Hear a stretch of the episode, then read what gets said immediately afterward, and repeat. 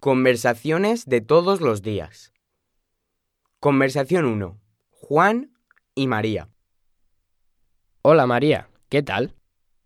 Hola, Juan. Pues muy bien. ¿Y tú? Muy bien, gracias. ¿Sabes que ayer cumplí 16 años? Ay, no lo sabía. Feliz cumpleaños atrasado. ¿Cómo lo celebraste? Bueno, de hecho, voy a celebrarlo este fin de semana. Voy a hacer una fiesta en mi casa. ¿Quieres venir? Sí, claro. Me encantaría. ¿A qué hora?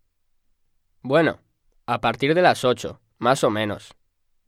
Perfecto. Nos vemos entonces. Lo espero con impaciencia. Yo también. Nos vemos. Hasta luego, María. Hasta luego, Juan.